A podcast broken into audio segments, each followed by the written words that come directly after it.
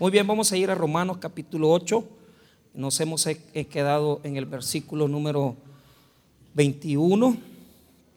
Bueno, eso ya lo estudiamos. Lo que pasa es que lo voy a tocar para poder eh, hacer una pequeña, un pequeño recordatorio.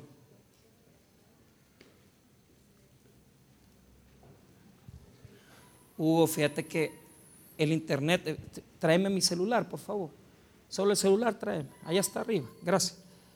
Digo yo que ahí lo dejé. Bueno, muy bien. Eh, tengo problemas con internet, pero bueno, ahí vamos. La, la, palabra del Señor vamos a leerla desde el versículo número 21 en adelante para recordar nada más lo que hemos estado estudiando. Romanos 8, 21 en adelante. ¿Lo tenemos, hermanos? Muy bien. La palabra del Señor dice así. Porque también la creación misma será libertada de la esclavitud de corrupción a la libertad gloriosa de los hijos de Dios, porque sabemos que toda la creación gime a una y a una está con dolores de parto hasta ahora. Y no solo ella, sino que también nosotros mismos, que tenemos las primicias del Espíritu. Nosotros también gemimos dentro de nosotros mismos, esperando la adopción, la redención de nuestro cuerpo, porque en esperanza fuimos salvos, pero la esperanza que se ve no es esperanza porque lo que alguno ve, ¿a qué, espera? ¿a qué esperarlo? Pero si esperamos lo que no vemos, con paciencia lo aguardamos. Vamos a orar. Padre, te pedimos tu bendición para la predicación de esta noche. Oramos que este estudio pueda ser de edificación para nuestras vidas, para nuestras familias y que podamos recibir de parte tuya la poderosa palabra de Dios. En el nombre de Jesús. Amén y amén. Pueden tomar asiento, amados hermanos. Muy bien hemos quedado en una temática que es los tres gemidos, ¿verdad? ¿Por qué, por, qué, ¿Por qué los tres gemidos? Yo lo voy a resumir así. Pablo va a hacer una relación de tres tipos de sufrimiento, ¿verdad? El gemido de la creación, el gemido de nosotros mismos y el gemido del Espíritu Santo. Entonces, la semana pasada vimos solamente el gemido de la creación y les expliqué un poco en qué consiste ese gemido. Incluso terminé con un concepto acerca de la salvación del pecado. Y se los expliqué, lo, voy a retomar ahora para que nos quede aún más claro de lo que ya lo habíamos eh, aprendido. Entonces, veamos esta porción de versículos. Veamos nada más detallando la, la cuestión de los gemidos. Primero, el versículo 22 habla del gemido de la creación. Mire bien, porque sabemos que toda la creación gime a una. 22. Ahora, el 23, mire lo que dice, y no solo ella, sino que también nosotros mismos, o sea, nosotros también gemimos, nosotros también gemimos, ¿verdad? Y el versículo 26, mire lo que dice, y de igual manera el Espíritu nos ayuda en nuestra debilidad pues que hemos de pedir como conviene. No lo sabemos, pero el Espíritu mismo intercede por nosotros con gemidos indecibles. Entonces ahí están los tres gemidos, el gemido de la creación, el gemido de la humanidad y el gemido del Espíritu Santo. Muy bien, ahora, ¿cuál es el título del mensaje de hoy? Diga conmigo, esperanza viva. ¿Por qué? Porque si usted nota, el punto principal o el tema principal de Pablo en estos versículos será la esperanza y por eso la repite en varias ocasiones. Por ejemplo, mire lo que dice la palabra en el verso 20, porque la creación fue sujetada a vanidad no por su propia voluntad, sino por causa que eh, del que la sujetó a esperanza. Ahí está por primera ocasión, no es la primera, pero sí del núcleo de los textos que estamos revisando, es la primera vez que la cita. Luego tenemos el verso número 22, 23, perdón, dice, y no solo ella, sino también nosotros mismos que tenemos las primicias del Espíritu, nosotros también gemimos dentro de nosotros mismos esperando. Hizo otra esperanza también. Y el 24, porque en esperanza fuimos salvos. Entonces, eh, la esperanza, ¿verdad? Viva, la esperanza victoriosa, que, aparece en estos versículos se relaciona de esta manera. La semana pasada yo les expliqué los versículos 19, 20 e incluso llegué al 21, pero no pudimos, eh, digamos, profundizar grandes cosas del 21. Es, más, llegamos hasta el 22 y lo dejamos así. Pero para terminar el tema es que voy a resumir esto. Primero, para el apóstol Pablo, la creación sigue gimiendo, pero, pero ¿qué significa ese gemido? Ese gemido significa dolor, sufrimiento de la creación. Yo les expliqué la semana pasada los que no están incluidos ahí. ¿Qué significa la creación? La creación es todo lo que no es el hombre. Toda la creación inanimada, como por ejemplo los árboles, los ríos, eh, e incluso el desierto, o sea, y los animales.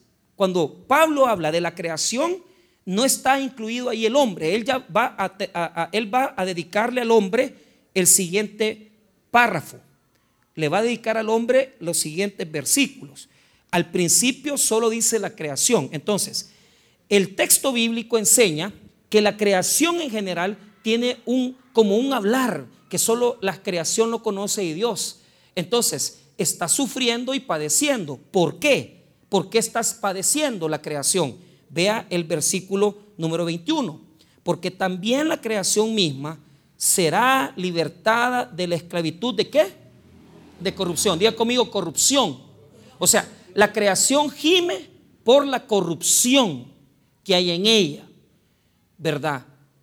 Eh, ese es un elemento, porque, o sea, no quiero decir que esta es la razón primordial, pero lo que quiere decir es que la creación tiene una acción, ¿verdad? En ella eh, que va, digamos, por ejemplo, los árboles fenecen, no tienen vida para siempre, se van secando cuando tienen una cantidad de años. Si usted deja la comida afuera sin poder congelarla, la comida se arruina. Esa corrupción tiene que ver con lo que hay en la creación ahora, pero también tiene que ver con el pecado del hombre. Entonces, para Pablo, la creación completa está llena de una acción que va en deterioro. O sea, lo que está diciendo esa palabra, la esclavitud de la corrupción, quiere decir que todo se arruina. Todo tiene un detrimento. Nada puede permanecer. Entonces, ¿por qué está anhelando la creación que haya un cambio? Cuando leímos el versículo número 20, nosotros dijimos de que estaba sujeta a, una cuestión en la cual la misma creación está esperando un cambio. ¿Y qué cambio va a ser eso? Cuando se manifieste los hijos de Dios. ¿Y qué es eso? Cuando Cristo venga, todo lo que en este mundo hay, como nosotros lo conocemos en corrupción, eso va a cambiar totalmente. Entonces, parecería que la creación tiene una vida propia y está esperando el momento en que todo el, pecado que existe en la humanidad y en la creación desaparezcan por completo. ¿Por qué? Y esto es lo que les expliqué la semana pasada para introducir la porción de versículos de hoy. Les dije yo, mire bien, nosotros no tenemos que tener, la gente dice, es que yo cuando me muera ya voy a estar tranquilo, ya voy a estar en el cielo.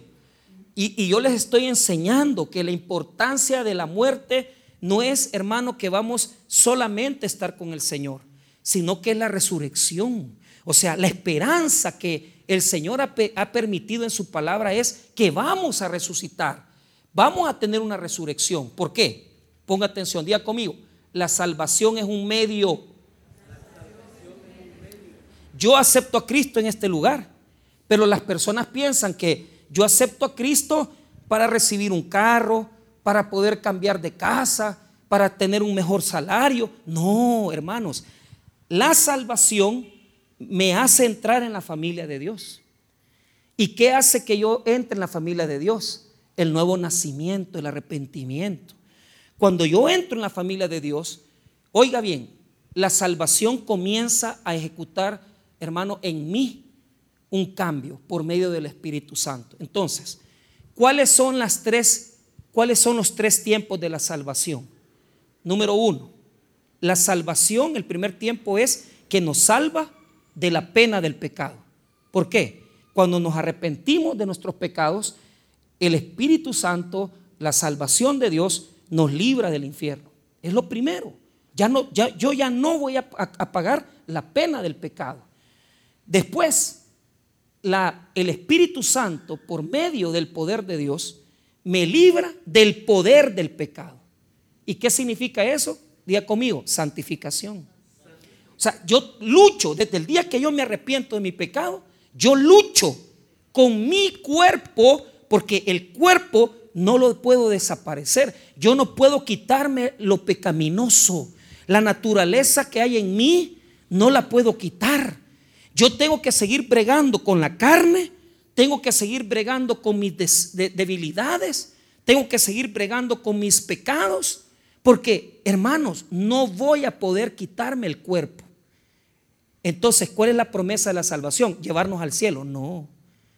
Es que vamos a morir, vamos a resucitar y Jesús nos va a dar un cuerpo sin pecado. ¿Cómo se llama esto? Se llama el poder de Dios librándonos de la presencia del pecado. Entonces, lo vuelvo a repetir. Primero nos libra del poder del pecado. Perdón, de la pena del pecado. Luego del poder del pecado y luego nos libra de la presencia del pecado. ¿Qué quiere decir librar de la presencia del pecado? Que ya no voy a volver a conocer el pecado, que mi cuerpo ya no va a tener pecado. A, esto, hermano, se le llaman los tres tiempos de la salvación. Ser salvo de la pena, que es el infierno. Ser salvo del poder, que es cada día. El pecado, a mí, hermano, en lo personal, a mí me cuesta mucho. Yo lucho todos los días con un montón de cosas. Una de ellas con la que yo siempre estoy bregando es con la parte de la humildad, de ser humilde, de, porque no lo soy.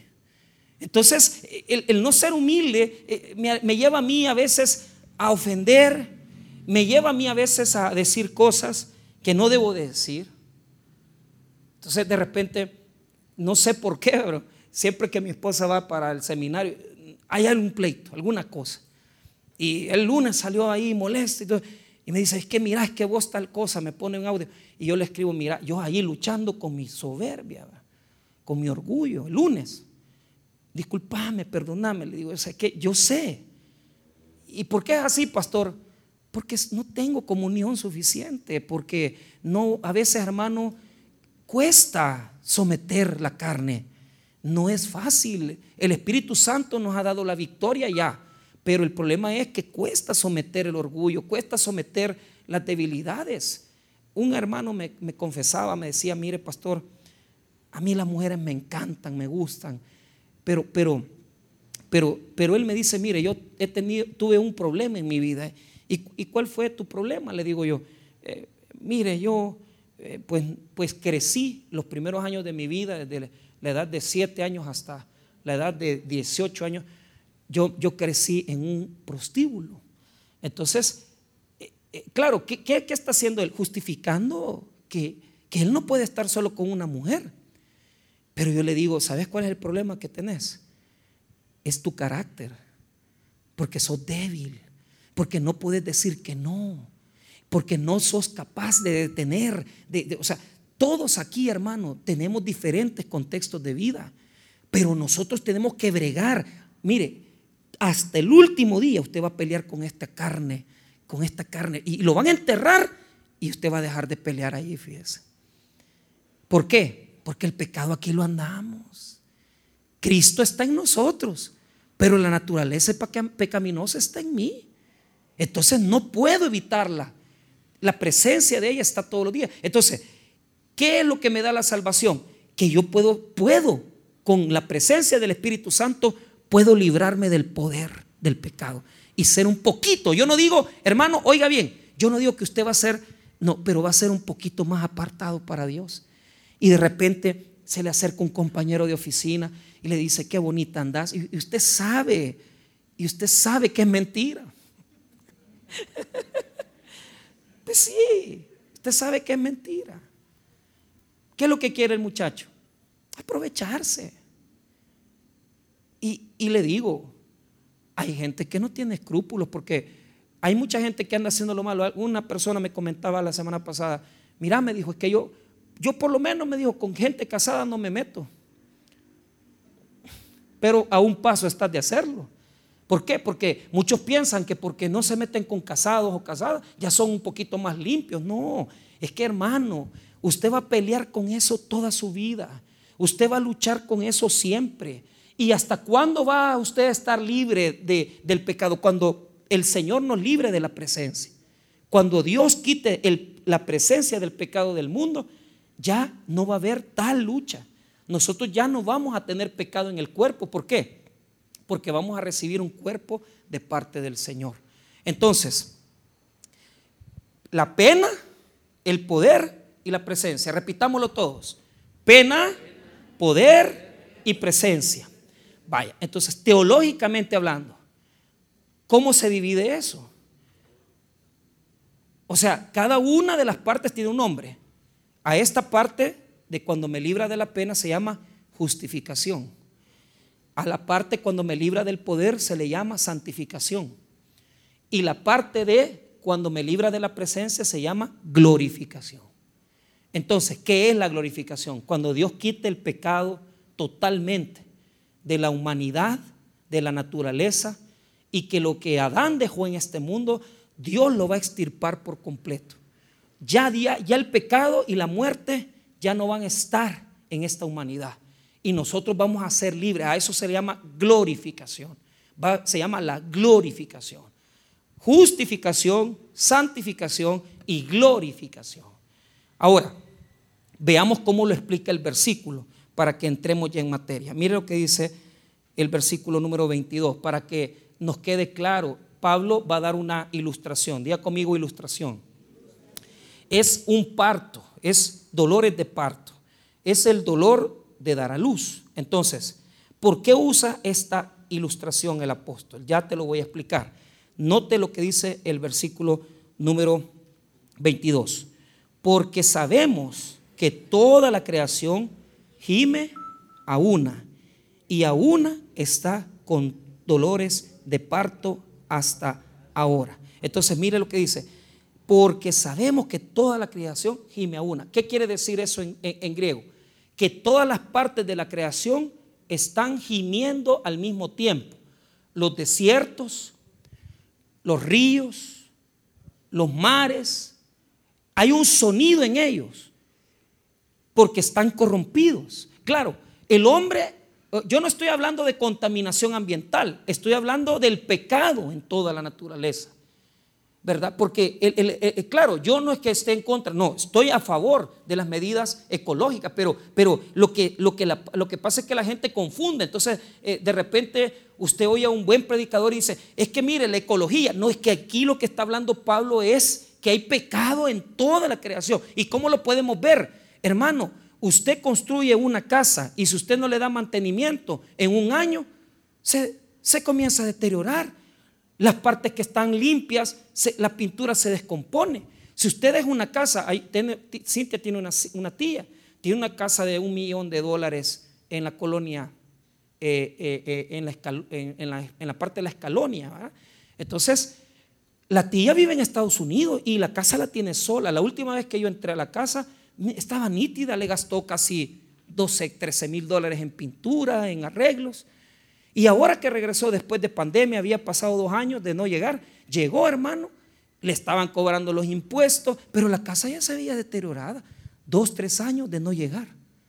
Entonces, toda la creación tiene esa corrupción que destruye, que deteriora. Pero Pablo dice que ese deterioro, mire bien, de la creación es como un parto ¿Y, qué es lo que está queriéndonos mostrar?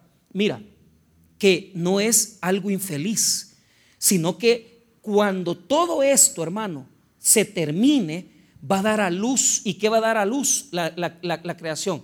Un cambio. ¿Qué es lo que está esperando la creación?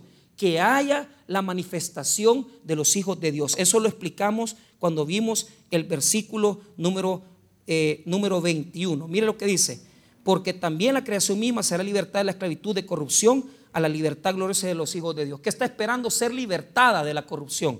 Ahora, mira el 20, porque la creación fue sujetada a vanidad no por su propia voluntad, sino por causa del que la sujetó a esperanza. ¿Por qué la sujetó a esperanza a Dios? Porque dijo, la creación se va a deteriorar hasta que venga la manifestación de Jesús, mi Hijo. ¿Y qué va a ser la manifestación de, los, de, Jesucristo? Jesús va a aparecer y va a resucitar a los muertos. ¿Qué es lo que está explicando? Suavecito, pero no, le, no, no lo dice con claridad. Pero dice, mire el versículo 19, eso es lo que está diciendo. Porque el anhelo ardiente de la creación es aguardar la manifestación de los hijos de Dios. Diga conmigo la manifestación. O sea, ¿qué está esperando toda la creación? ¿Por qué está expectante? Que venga quien va a resucitar a los muertos. ¿Quién es? Jesucristo. Y va a manifestar a los hijos de Dios. ¿Cómo? Ahorita se lo explico con un par de versículos bíblicos para que le quede a usted muy claro. Primero, veamos el concepto de alumbramiento. ¿Cómo lo ve Jesús? El mundo completamente está dañado. Pero no tenemos que preocuparnos. ¿Por qué? Porque ya viene el, nacimiento, ya viene el alumbramiento. ¿Y qué le pasa a la mujer cuando está dando a luz? La mujer está teniendo contracciones, está experimentando, hermano, una situación de dar a luz. Pero cuando ya la mujer tiene su niño en el brazo, se alegra, le da gozo. No podemos decir que este gemido es un gemido malo. ¿Por qué? Mire, pastor, es que cada día el mundo está peor. Es que cada día la, creación está más deteriorada. No te preocupes. Viene un cambio y es la manifestación de Jesucristo con los hijos de Dios que van a ser resucitados. Eso es lo que está esperando la creación. Porque cuando resuciten los muertos en Cristo, va a comenzar una nueva era, va a comenzar una nueva época. Por eso yo les digo, hermanos, no estemos con eso de que es que yo me muero y voy al cielo. No, Cristo va a resucitar a los muertos que han creído en Él y les va a dar la presencia, va a estar, vamos a estar con Él. Una resurrección poderosa nos espera. Por eso tenemos que ver que la creación cada día va en deterioro, pero no va en deterioro para quedarse ahí, sino que porque Cristo va a venir y cuando venga va a resucitar a los que han creído y cuando los resucite va a haber un cambio en el mundo. Mire lo que dice Juan 16, versículo 20 en adelante. Juan 16, 20. Mire lo que va a suceder. Así Jesús lo explicó. Y lo explicó el concepto del alumbramiento, de cómo es nacer, ¿verdad? Algo nuevo. ¿Qué es lo que va, va a nacer? El reino de Dios. ¿Qué es lo que va a nacer? El reino de Jesucristo. Jesús viene, hermano. Cristo viene. Yo no sé cuándo va a venir, pero Él va a venir. Y los que están muertos serán resucitados. Y los que están vivos serán transformados. Mire Juan 16, 20. De cierto, de cierto digo, que vosotros lloraréis y lamentaréis y el mundo se alegrará. Pero aunque vosotros estéis tristes, vuestra tristeza se convertirá en gozo. La mujer, cuando da a luz, tiene dolor, porque ha llegado su hora. Pero después que ha dado a luz un niño, ya no se acuerda de la angustia por el gozo de que haya nacido un hombre en el mundo. O sea, una vez que da a luz, ella se siente feliz y se le olvida todo lo que sucedió, todo lo que padeció, todo. Claro, las, madres siempre se acuerdan. Eh, yo me acuerdo que la primera niña, eh, la Belén, hombre, le hizo vomitar un montón. Yo traía una enfermera que le pusiera suero, bueno, una, una, una vecina que era la que le ponía los sueros a ella, porque, claro, el primer bebé, ¿verdad? Entonces, ¿qué están haciendo? El reino de Dios. ¿Qué están haciendo? La resurrección. Por eso es que Jesús dice que el gemido de la creación no hay que tomarlo como algo tan negativo. Yo oigo muchos predicadores que dicen, esto va de mal en peor, el mundo se va a acabar. El mundo no se va a acabar, el mundo se va a renovar. Y va a venir Cristo y va a resucitar a los muertos que han creído en Él y va a establecer su reino en el mundo. Eso es lo que le espera a la humanidad. Entonces, diga conmigo, no nos espera nada malo. Nos espera la resurrección. Entonces, mira qué bonito lo que está esperando. ¿Qué, qué estamos esperando? Veamos detalles. Veamos 1 Tesalonicenses 4, 16. 1 Tesalonicenses 4, 16. Ahí usted va a ver un versículo que le va, que le va a hacer entender eso. Cristo vendrá porque el Señor mismo 4.16, porque el Señor mismo con voz de mando, con voz de arcángel y con trompeta de Dios descenderá del cielo. Y los muertos en Cristo resucitarán primero. Miren, los muertos en Cristo resucitarán primero. Entonces, todas las personas que creyeron en Jesús, eh, me gustó la posición del pastor, del doctor Samuel Pérez Míos. Samuel Pérez Míos dice, ¿por qué es un alumbramiento? Pone atención. Dice Samuel Pérez Míos que cuando Jesús estuvo muerto en el sepulcro, el Espíritu Santo, por medio del poder de Dios, resucitó a Jesús y lo levantó de la tierra. ¿Por qué es un alumbramiento? Porque al igual que cuando la, la madre rompe la fuente y ya no puede retener al niño. Ningún niño puede retenerse en el vientre. Si la mujer, hermano, se le rompe la fuente, ese niño ya va para, afuera. Ya va para afuera. ¿Y, cuál es el problema? Hermanos, cuando Cristo venga, todos los que han creído en Él van a salir sus cuerpos de las tumbas para ser resucitados. Vea bien donde dejó a esa gente que usted amaba y que creía en Cristo. Porque van a resucitar y van a ser levantados. Porque el Señor mismo, con voz de mando, con voz de arcángel y con trompeta de Dios, descenderá del cielo y los muertos en Cristo resucitarán primero. Yo sé, hermano, que para muchos dice, ¿y, cómo es eso de resucitar? Mi hermano, el Señor pedirá los restos de su cuerpo y unirá su parte espiritual, el alma, su parte espiritual con el cuerpo resucitado y seremos gloriosos. ¿Y por qué es eso? Porque ya no vamos a tener pecado. Ya no vamos a tener pecado en el cuerpo. Por eso tenemos, hermano, que, entender esto. ¿Por qué nosotros nos cuesta comprender? Porque mira, ¿qué es lo que le da la alegría a la gente? Yo te soy bien honesto. A mí no me da alegría decir que me voy a morir. Ni me da alegría tampoco eh, decir, ¿verdad? No, hombre, eh, la verdad que yo tengo que estar preparado porque no sé si mañana o pasado o cualquiera de estos días. Mire, la muerte es bien, bien tremenda. Allí yo pastoreé unas, una familia eh, de hermanas, eh, muy bonitas las dos señoritas, eh, son, eran tres hermanas y un varón.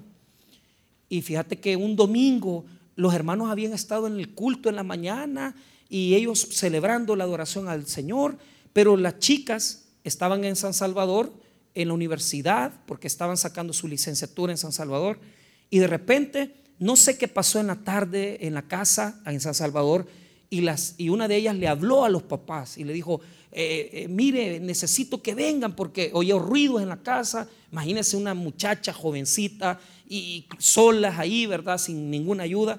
Los papás, tanto el padre como la madre, agarraron el carro. Después de un culto del día domingo, a las 9 de la mañana. Y han salido de Usulután y allá por la Concordia han perdido el control del vehículo y se accidentaron. Y los dos murieron. Las chicas quedaron sin padre y madre. Entonces, eh, eh, uno dice, en la mañana podemos estar, ¿verdad? Claro. Y, y después desaparecer. Pero ¿cuál es la esperanza? La esperanza es que nosotros vamos a resucitar, que este cuerpo que ya nos ha ocasionado tanto dolor, tanta tristeza, volverá a recibir, hermano mío, la vida. Y Dios va a resucitar a los muertos que han creído en Él. Y vamos a tener un cuerpo diferente. No sé cómo. Pablo lo explica un poco. No le digo yo que lo va a explicar profundamente, pero busque conmigo este versículo. Segunda de Corintios 5, 1. Segunda de Corintios 5, 1. Mire cómo el, o sea, nosotros tenemos este cuerpo limitado, pecaminoso, pero vamos a tener una transformación. Vamos a recibir una transformación. Mire lo que dice 2 de Corintios 5:1. Porque sabemos que si nuestra morada terrestre, este tabernáculo, se deshiciere, tenemos de Dios un edificio, una casa no hecha de manos eterna en los cielos. Y por esto también gemimos deseando ser revestidos aquella nuestra habitación celestial pues así seremos hallados vestidos y no desnudos. Mire cómo, eh, eh, o sea, Pablo está diciendo en ese texto que esta parte espiritual está deseando tener un cuerpo diferente. ¿Por qué nosotros no valoramos eso? Porque hermano, sinceramente, nadie está anhelando. Los primeros cristianos anhelaban estar con Cristo. Nosotros no. Nosotros anhelamos y cualquiera pues anhelamos tener algo mejor, ganar más dinero el año que viene, vestirnos mejor, tener trabajo mejor. Pero nadie quiere estar con Cristo. ¿Y quién, o sea, ¿quién va a querer morirse y estar con Cristo? Nadie. Pero dentro de nosotros hay una parte espiritual que desea estar con Jesús. Y está esperando la creación. Mira, la creación espera el día de la resurrección. La creación espera el día de la resurrección. Entonces, ¿qué significa que está esperando la manifestación de los hijos de Dios?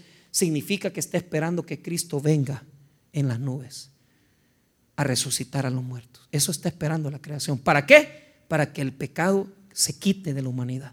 Ya no va a haber pecado, ya nunca más va a haber pecado en el mundo. Ya no vamos a conocer el pecado. Cristo lo va a eliminar totalmente. Cristo lo va a quitar totalmente de nosotros. Ya no lo vamos a conocer, ¿verdad? Entonces, volvamos a Romanos 8, versículo 22. Ese gemido del alumbramiento es gozoso, no es una tristeza, es una, sí, es un dolor. Ahorita sufrimos porque toda la humanidad, toda la creación están corrompidas, pero hay esperanza porque viene el alumbramiento. Volvemos a leer Romanos 8, 22. Porque sabemos que toda la creación gime a una y aún está con dolores de parto hasta ahora. ¿Por qué dice hasta ahora? Porque desde que el pecado se dio en el jardín del Edén, la tierra sufre. La creación sufre desde el momento de la caída de Adán y Eva. Hasta hoy sufre. Por eso hay desnutrición, por eso hay niños enfermos, por eso hay niños que nacen con, enfermedades terribles. Por eso es que uno dice, ¿y por qué? Por el pecado. ¿Y por qué más? Pues, o sea, hay, una contaminación que no la vemos, no lo notamos.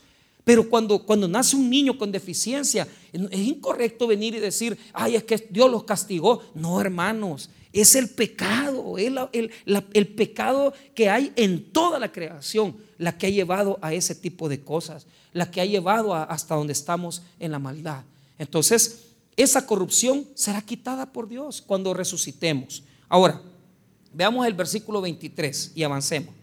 Y no solo ella, es decir, no solo la creación está esperando, sino que nosotros también, miren los 23, y no solo ella, sino que también nosotros mismos, que tenemos las primicias del Espíritu, nosotros también gemimos dentro de nosotros mismos, esperando la adopción, la redención de nuestro cuerpo.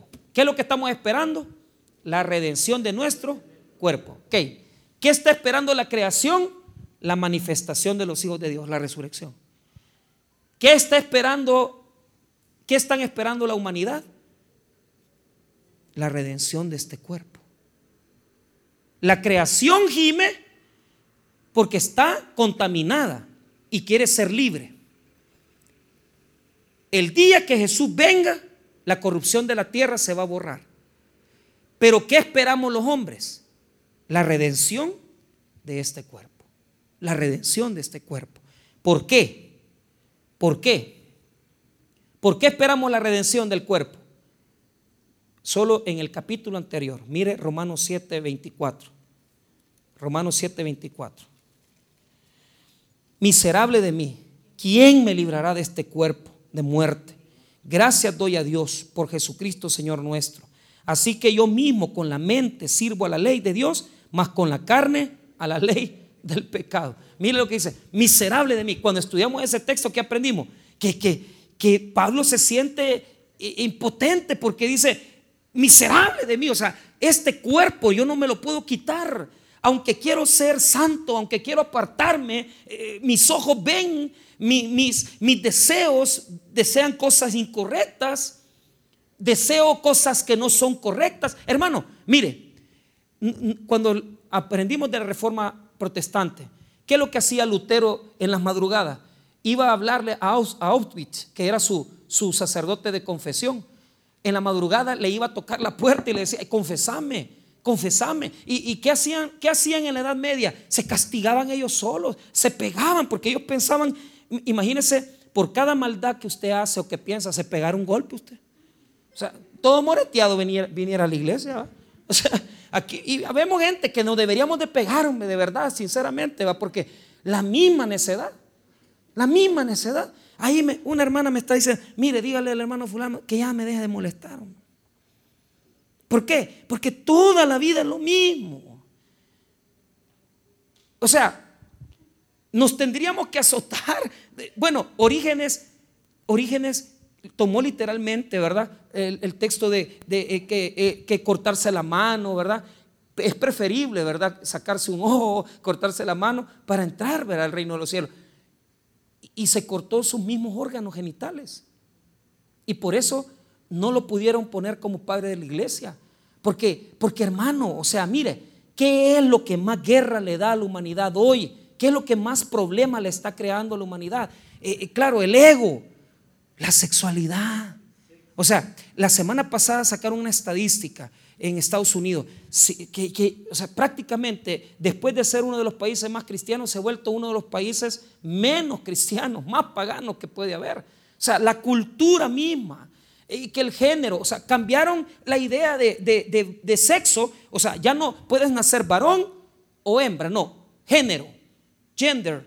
Entonces, tú puedes ser varón, eh, homosexual, lepiana, pansexual, lepiano, lo que vos querás. Entonces, lepiano no, que no existe, es género. Pero eh, el, el, tema es, ¿quién te dijo eso? ¿Y sabes cuál es la metodología psicológica? Es, la sociedad determina el sexo de la persona. O sea, ¿cómo la sociedad va? O sea, vos, vos, vos sos lo que vos querés. Entonces, viene Disney y saca esa campaña que yo mismo, ¿verdad? Yo le dije a mi hija, a, mi esposa, mira, esto no lo dejemos ver a las niñas, porque en, Disney Channel decía, sé quién tú quieres ser, sé quién tú quieres ser, o sea, pero no con el hecho de que sé profesional, sea abogado, sea doctor, no. O sea, si vos querés ser niña, o sea, Helios, el pastor de España, me dice, eh, me dijo la última vez que vino, mira, es terrible, me dijo, en la, en la escuela donde va mi niño, se le permite ya, la ley le permite que si tu niño de 8 o 10 años se siente niña, que vaya vestido de niña. Y, yo vi que a mi hijo como que estaba un poquito blando. ¿Y qué hiciste? Lo comencé a tratar un poquito más vigoroso, más, más fuerte. Y, le grité, o sea, no, no porque lo humillaban, no, sino que, vaya, venite, le decía, y le agarraba el brazo y, y le hacía hacer fuerza, se ponían a comenzar a pelear. O sea, cositas sencillas para afirmarle, tal vez no su agresividad, pero sí su virilidad. Entonces, ¿cuál es el problema? ¿Cuál es el problema? El cuerpo de pecado.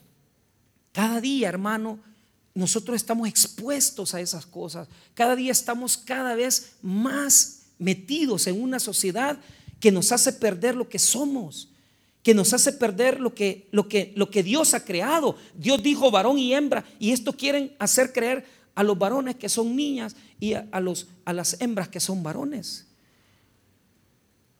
No. Por eso, por eso, ¿qué está esperando? ¿Qué está esperando? ¿Qué es lo que gime dentro de nosotros? Que este cuerpo de muerte se quite de nosotros.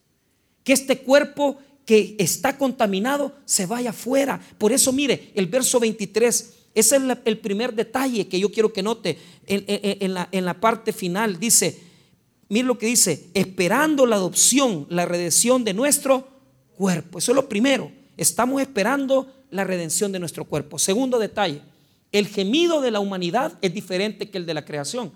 El gemido de la humanidad es interior. Mire lo que dice. Nosotros también, 23, gemimos dentro de nosotros mismos. Es decir, dentro de nosotros hay un sufrimiento que usted no lo identifica ni yo. Hay un dolor en el hombre. Porque da dolor, hermano. Da dolor cuando uno está enfermo y tiene padecimientos bien difíciles. Eh, a, mí las cosas más difíciles que yo he visto es, pastor, bien difícil, que te hagan la operación y tener que depender de, una bolsita para hacer tus necesidades, los que tienen insuficiencia renal, tener el catéter. eh, ¿Usted cree, hermano, que, que es una vida agradable esa? Hay un gemido adentro que dice, no, hombre, esto no, esto no. Cuando un hijo, cuando usted descubre, ¿verdad? Que, que alguien, alguien me dijo, mire, pastor, estoy preocupada porque oí a mi, a mi hijo hablar con otro varón y que le decía, te mando dinero para que compres esto, lo otro. Y cuando ella llegó al, al, cuarto, le dijo, ¿y con quién estás hablando? ¿Y quién es ese? ¿Y él qué te importa? O sea, el muchacho tiene inclinaciones gay. Entonces, ¿qué es lo que pasa? A uno le duele. ¿Cómo no va a gemir adentro? Uno le duele, le duele. ¿Por qué? Porque uno ve cómo eh, el cuerpo que Dios nos dio para poder adorarle, para poder exaltarle, está lleno de una debilidad, está lleno de contaminación. Y, y, Dios va a venir a quitar esa contaminación. Pero ¿qué es lo que pasa? ¿Qué tenemos? Porque usted dirá, tenemos este cuerpo de muerte, tenemos este cuerpo de pecado, sí, pero en ese mismo cuerpo quiero que vea el, tercer detalle. El primer detalle es que va a ser para la redención del cuerpo. Número dos, que es un gemido interior. Y número tres, que tenemos las primicias del Espíritu. Diga conmigo, las primicias del Espíritu. Mire, mire qué bonito. 23, vuélvalo a leer. Y no solo ella, sino que también nosotros mismos, que tenemos las primicias del Espíritu. Mire bien, del Espíritu. ¿Por qué tenemos las primicias del Espíritu? Porque el Espíritu Santo está en este cuerpo de maldición. Así como tenemos vidas un poquito limpias con Dios, porque oramos, porque nos dedicamos a las cosas de Él, también tenemos algo malo en nosotros. Pero Dios nos ha dado el Espíritu Santo para librar la batalla. O sea, nuestra vida como cristianos va a estar llena de eso. Vas a tener deseos, vas a tener debilidades, pero tenés al Espíritu en ti que te fortalece, que te hace vivir una vida de esperanza. Entonces, las dos realidades del cristiano es que tiene una habitación llena de pecado, pero tiene un espíritu de Dios en él. Si usted nota, el versículo lo dice con claridad que dice, el Espíritu lo dice con Espíritu, con E mayúscula, ese es el Espíritu Santo en nosotros.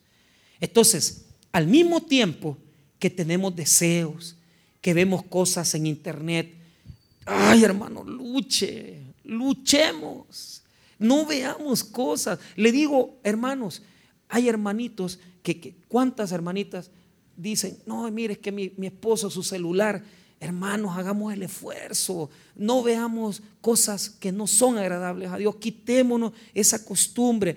Quitemos esas páginas.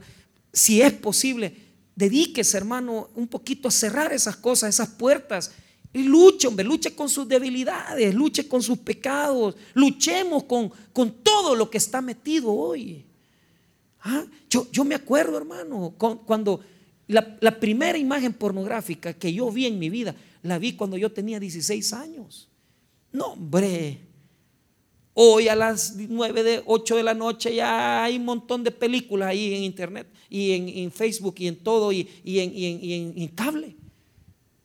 Y, esas cosas que dicen que no, son, que no son novelas, que son series, son novelas, hombre.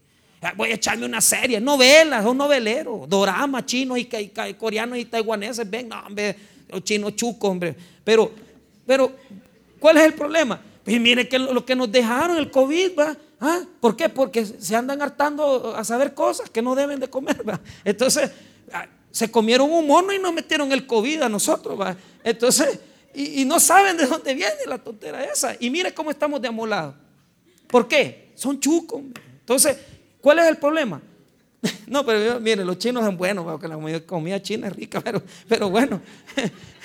Pero, ¿qué es lo que vamos a hacer? ¿Qué es lo que decimos? ¿Qué es lo que decimos? Breguemos con la parte espiritual de nosotros y con la parte carnal en nosotros. Pero hagamos que el espíritu prevalezca. O sea, luchemos, luchemos. Hermano, luchemos. Metámosle a Dios a la vida. Metámosle a, nuestro cuerpo y, y, este cuerpo lleno de pecado, metámosle cosas agradables a Dios. Metámonos en cosas que agraden al Señor. Cuesta, yo sé que cuesta. Mire, hermano, yo sé que cuesta, pero sabe que hoy fuimos otra vez a los penales y siempre me encuentro los hermanos de la iglesia y me dicen, pastor, me dice ahora, ¿y por qué no le escuché el consejo? Por, por dundo, le dije yo. Si, por eso, si, hubieras oído el consejo, no estuvieras aquí. Quería que yo lo pusiera a orar, ¿va? ¿Qué, qué, qué lo pusiera? Ay, ¿por qué? Pues no te pusiste a orar. No, por, yo te dije. ¿Te lo dije o no te lo dije? Te lo dije. ¿Por qué? La carne. ¿Y por qué? Debía un dinero, no lo pagó. Claro, pero no fue por eso que lo metieron. Lo metieron porque había tenido nexos hace 20 años con la pandilla. ¿Y qué pasó? Pero no le quiso pagar el dinero a este señor que le debía. Y yo le dije, pagáselo, pagáselo, pagáselo. ¿Y, ¿Y qué pasa? Todavía con llanto. Pastor, quiero salir en Navidad para abrazar a mis hijos. No los vas a ver. Lo siento mucho. Ya están negociando el otro, la otra extensión del régimen. ¿Cuánto cuesta salir? Cinco mil bolas. El más barato. Dos mil de fianza y tres mil para el abogado. Si encontrás, si tenés la bendición de hallarte de cinco, no porque de siete. Cinco para el abogado y dos para, para la fianza. ¿Por qué? Porque no supiste controlar este cuerpo que te dice no le pagues, deshonesto, estafador. Y sos cristiano. No sos cristiano, no puede ser. Toma el espíritu, toma el espíritu y date cuenta que vivimos en un mundo donde el cuerpo tiene la naturaleza caída y donde el espíritu tiene que prevalecer sobre esa naturaleza caída. Por eso es que está nuestro gemido interior, estamos sufriendo, esperando que esto salga de nosotros, que esto se vaya de nosotros y que esto ya no existe en nosotros. Cuando nosotros ya no tengamos ese pecado en nosotros, ya no vamos a estar así, pero mientras tanto vamos a tener que bregar, luchar. Pastor, me quiero divorciar, luche, hombre, luche. Es preferible que esté con la misma mujer, hombre. Viera qué terrible, hombre, que no, que mire que me ha salido una de menos años. Sí, papito, pero después te va a dejar. Calmate, hombre, calmate. o sea, apaciguar los, los deseos de la carne. Someterlos con el Espíritu. Y no cometas boberías. Aunque esa misma mujer te esté pegando, pero es tu mujer, es tu señor, es tu esposa. Amala, que estate con ella. Mira, cuesta, cuesta. Si es que cuesta, ¿quién dice que es fácil? Pues, ¿ah? No es fácil, cuesta. Pero ¿sabes qué? Dios bendice cuando sos obediente. La obediencia paga. La obediencia paga. La obediencia Dios la remunera doble. Y Dios dice, te bendigo, te doy. ¿Por qué? Porque sos obediente. Sé que sos pecador, pero sos obediente a mí. Entonces te bendigo. Aquí te va y te bendice. Entonces, ¿qué está, ¿Por qué gime la creación? Esperando el día de la resurrección. ¿Por qué gime el hombre? Esperando la redención del cuerpo. O sea, que esto se lo quite y que Dios lo vista del nuevo cuerpo que nos va a entregar. Entonces, cierro con este punto. Aquí dejé lo más difícil. Diga conmigo la adopción. Note que al final del versículo 23 dice, nosotros también gemimos dentro de nosotros mismos, esperando la adopción, la redención de nuestro cuerpo. Entonces, los tres puntos que sacamos de ese versículo es, número uno, que estamos esperando la redención del cuerpo. Número dos, que nuestro gemido es interior. Número tres, que tenemos al Espíritu en nosotros.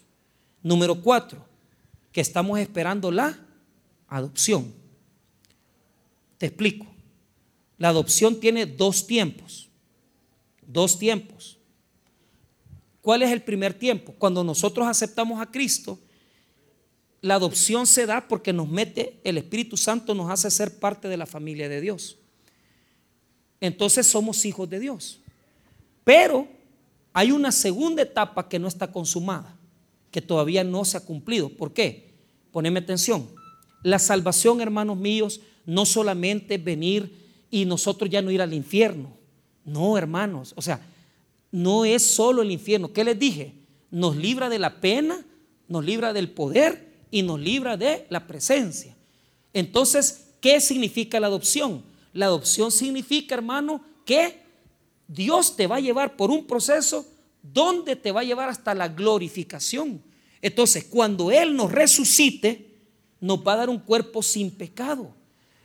La adopción se va a consumar cuando ya nosotros recibamos ese cuerpo glorificado. Entonces, la segunda etapa de la adopción es cuando resucitemos. ¿Y por qué, pastor? Porque cuando resucita el creyente, se, le, entra al reino. Y Jesús prometió darnos gobierno. Entonces, ahorita somos niños en la escuela de Dios. Estamos preparándonos para lo que Él tiene preparado, para lo que Él ya listó para nosotros. Ahorita somos niños. ¿Se acuerdan que vimos esas dos palabras, verdad?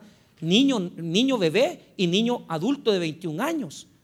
Y pusimos las dos palabras, paidón y, te, y tecnó. ¿Qué es lo que aprendimos? Que ahorita somos niñitos, pero llegará un momento donde Dios nos va a dar la adultez y nosotros vamos a, gobernar con Cristo. Entonces, cuando ya el Señor nos dé la resurrección, vamos a reinar con Cristo con adultez, con madurez. Por eso, hermanos, les digo esto. Em, es equivocado pensar que nosotros estamos de paso en este mundo. No, hermano, todo lo que podamos hacer para cambiar nuestro carácter, para poder aprender de Dios, hagámoslo, hermano porque viene una época del mundo donde vamos a tener una resurrección y vamos a gobernar con Cristo. Y estamos preparándonos para ese día. Eso quiere decir que no vamos a estar, hermano, en el infierno, que no vamos a estar tampoco volando en el cielo. Vamos a estar gobernando con Cristo, como Él lo prometió. Darnos a nosotros una administración. Por eso, cambiemos nuestro carácter, cambiemos nuestros pensamientos, aprendamos palabra de Dios y sepamos que la pasada por este mundo nos prepara para la eternidad con Dios. Pasar por este mundo nos prepara para la eternidad con Dios.